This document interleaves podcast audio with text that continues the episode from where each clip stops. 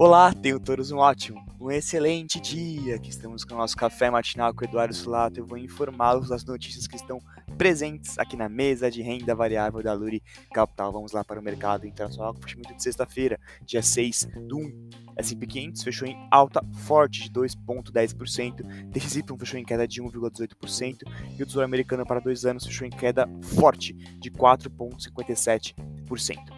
Na sexta-feira, os dados divulgados do payroll criaram alívio no mercado e, e, os investidores entenderam que a criação de vagas de emprego menor que o anterior é muito positiva para o controle da inflação. Indicadores do mercado internacional para o dia de hoje: taxa de desemprego da União Europeia às 7 horas da manhã.